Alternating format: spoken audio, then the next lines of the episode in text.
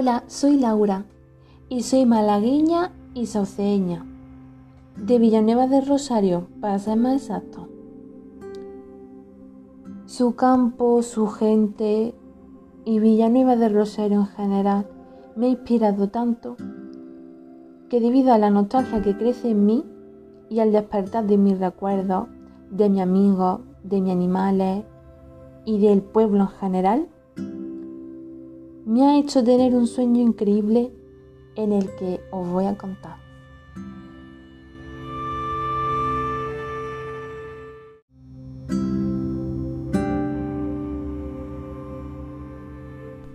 Caminando por sus preciosos alrededores repletos de vegetación y envidiable, se encontraban las flores, que se componían de colores magníficos e inexplicables en los que yo me preguntaba cómo la naturaleza puede crear esos tonos tan maravillosos.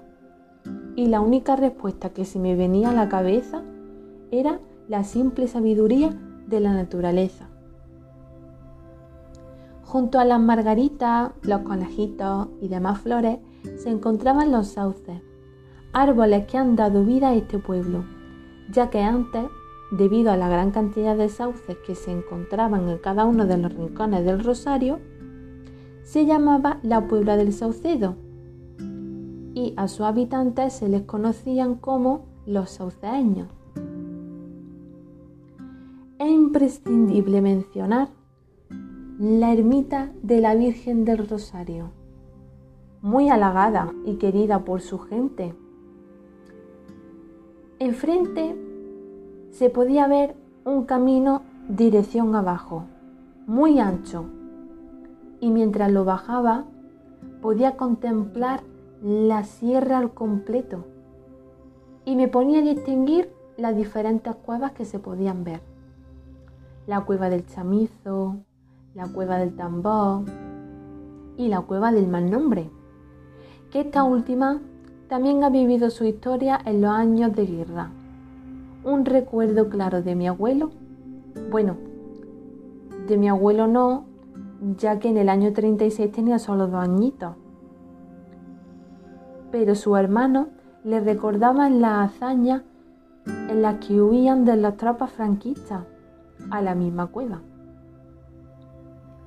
Una vez bajado aquel camino, corría hacia el agua nacida de la sierra, tan sana, tan limpia, que caía de las piedras como de un velo blanco cubriendo el Moisés de un recién nacido se tratase. Encima se alojaba un puente, en el que con mucha emoción lo cruzaba. Y llegué a las piedras y comencé a escalar hasta llegar a la cruz, otro monumento clave que clavaba otra historia en tiempos de guerra. Me senté junto a ella y noté la brisa fresca y pura en mi cara. Más tarde bajé. Forcé mis, piernas cansadas a andar algo más para llegar así al paraje natural de Hondonero, concretamente al mirador alto de este. En él podía sentir el aleteo de las aves que vivían por allí el vuelo de las alas perfecto de las águilas, los buitres, quien pudiera estar allí ahora. Miré hacia abajo y podía ver los pueblos cercanos al Rosario. Y no sabía si estaba en el hondonero o en el mismo cielo. Vaya que en ese momento me creía Dios. De repente me encontré en el horno de Doro, una pequeña tiendecita que hacen el pan y sus pastelitos de sus propias manos. Los sauceños haciendo las últimas compras de su pan hecho a mano